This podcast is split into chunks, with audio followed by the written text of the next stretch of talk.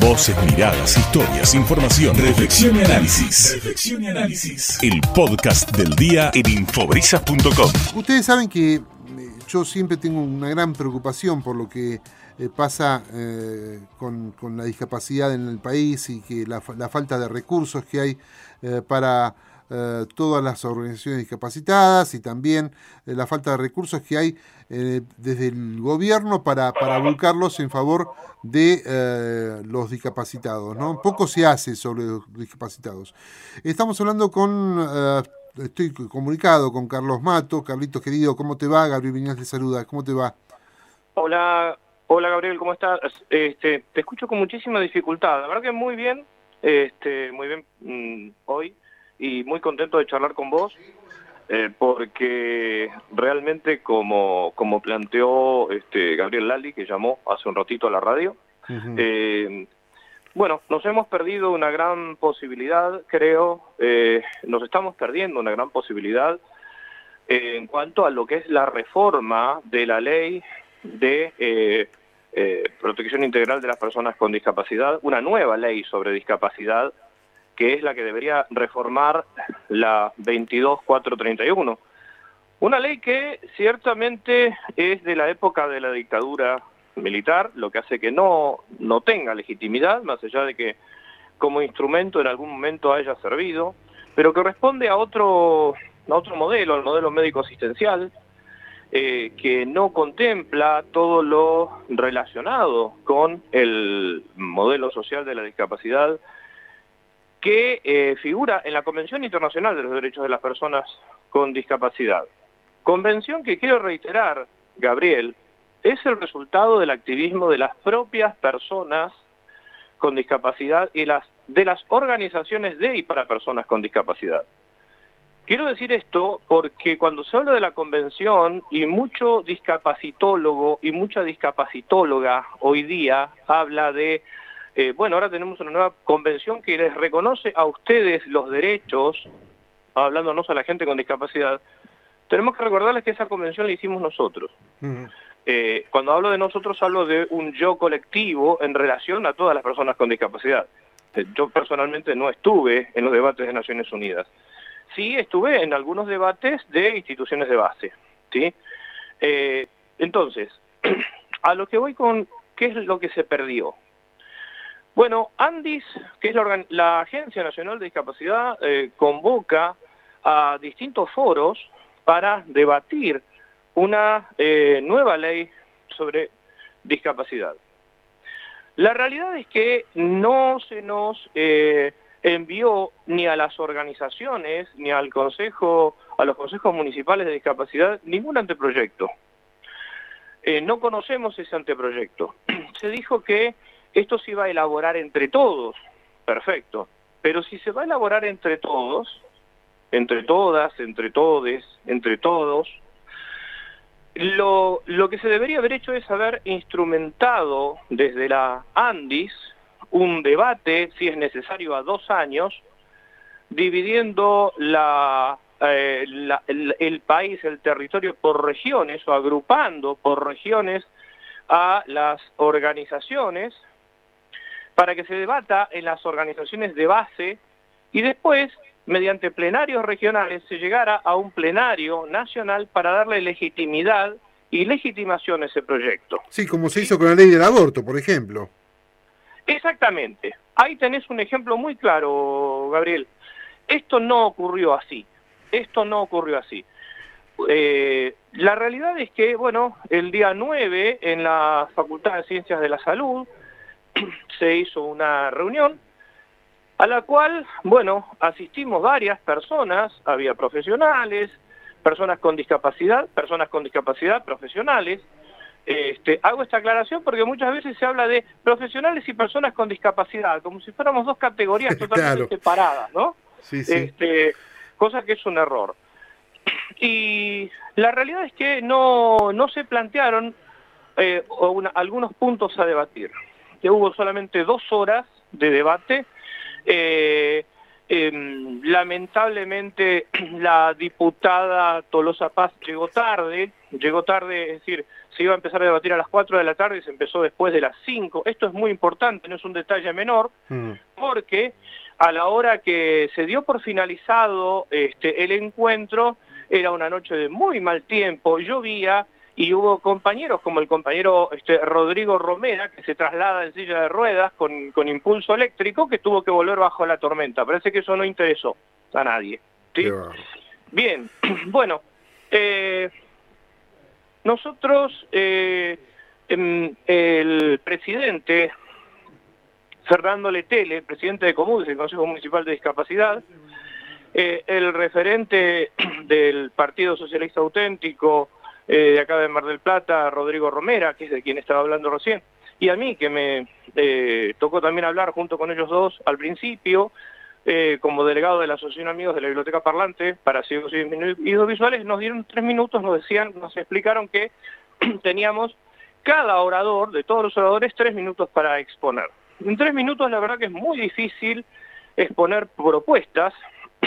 Lo que propusimos entre los tres primeros fue que se incorpore la redefinición del concepto de lo público en la ley, ya que eh, nosotros entendemos que no se puede considerar un espacio público si es inaccesible, si tiene barreras. Claro. Eh, lo mismo en el tema del transporte.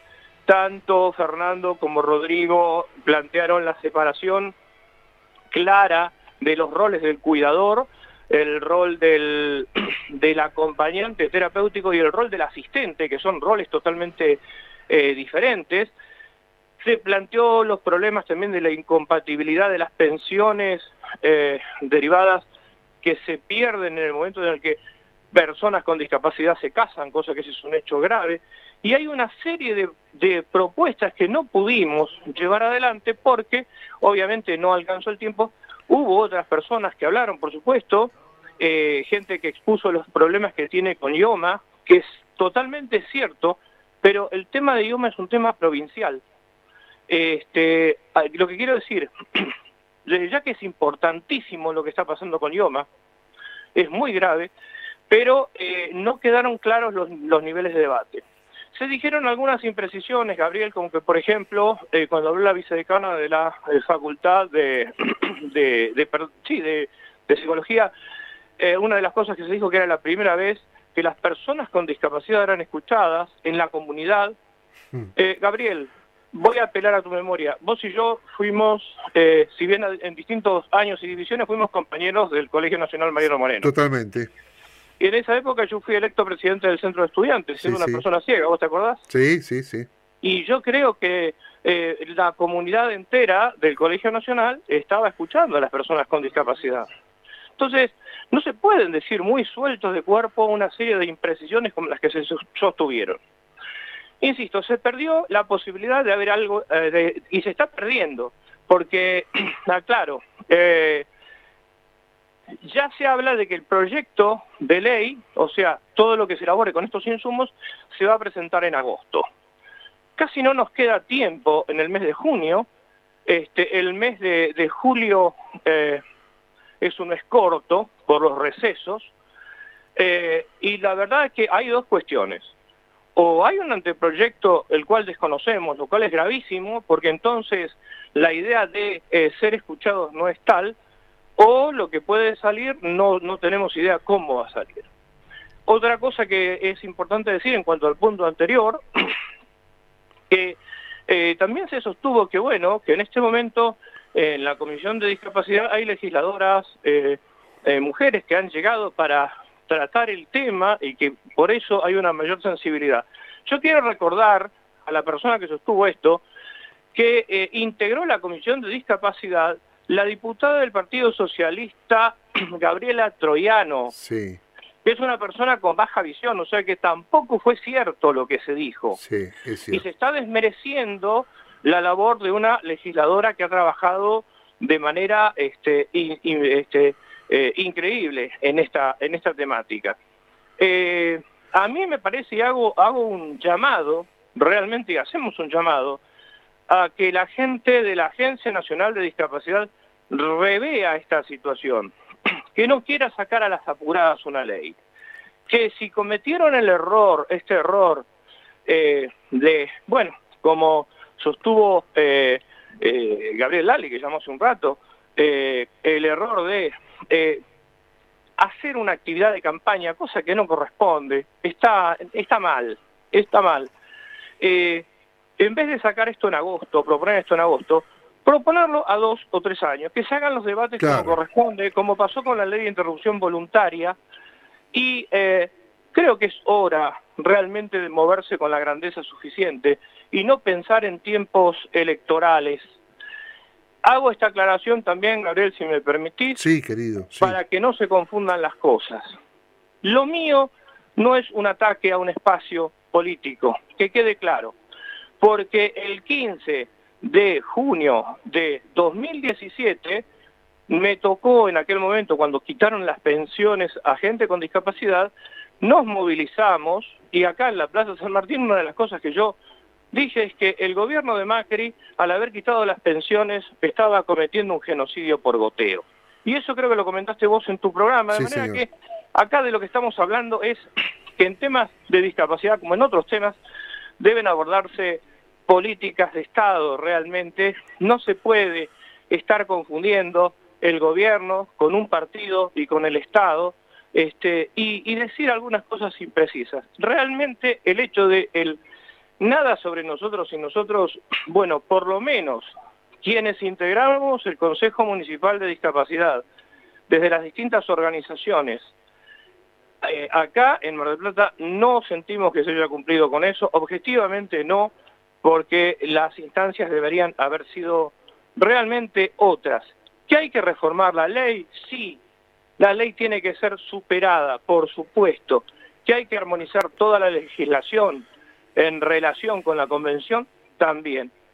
Pero además, las leyes, ya que hablamos de transversalidad, debe tenerse en cuenta lo siguiente. En materia de discapacidad, no podés meter en una única ley temas laborales, temas educativos, temas sindicales, temas de rehabilitación, temas médicos, sino que, por ejemplo, en las leyes de educación deben estar contemplados los temas de la discapacidad relacionada a la educación. Algunos podrán decir, sí, están, sí, pero no están totalmente. En las leyes laborales, en la ley de contrato de trabajo, debe aparecer la situación del trabajador con discapacidad. En el derecho administrativo, teniendo en cuenta las personas que trabajan en el Estado, también deben aparecer las situaciones de eh, las personas con discapacidad. Así y así y así. Porque si no, si no quedamos en esta especie de doble estándar, que además trae serios problemas de interpretación, de eh, hacer una, una ley, convirtiendo esto en una verdadera ensalada, ¿verdad? Totalmente. Este, y el resto de la legislación no lo tiene. Así que bueno, Gabriel, esperamos que que la gente de la Agencia Nacional de Discapacidad reflexione, que sí, los tiempos y que se armen foros como corresponde. Sí, señor. Carlito, querido, te agradezco muchísimo. Dejamos todo bien en claro y que la discapacidad no sea un asunto de tomado por los partidos políticos, sino que sea que lo tomen, pero en favor de los discapacitados y no en favor de, los propios intereses políticos. Así que te mando un abrazo gigante, gracias por estar siempre y, bueno, eh, vamos a seguir peleándola, es así. Un fuerte abrazo, Gabriel, te deseo muy, muy feliz día. Igualmente, Carlitos. Sí, que tengamos, que tengamos un país con grandeza, Gabriel. Sí, señor. Enorme abrazo, a vos y a los oyentes.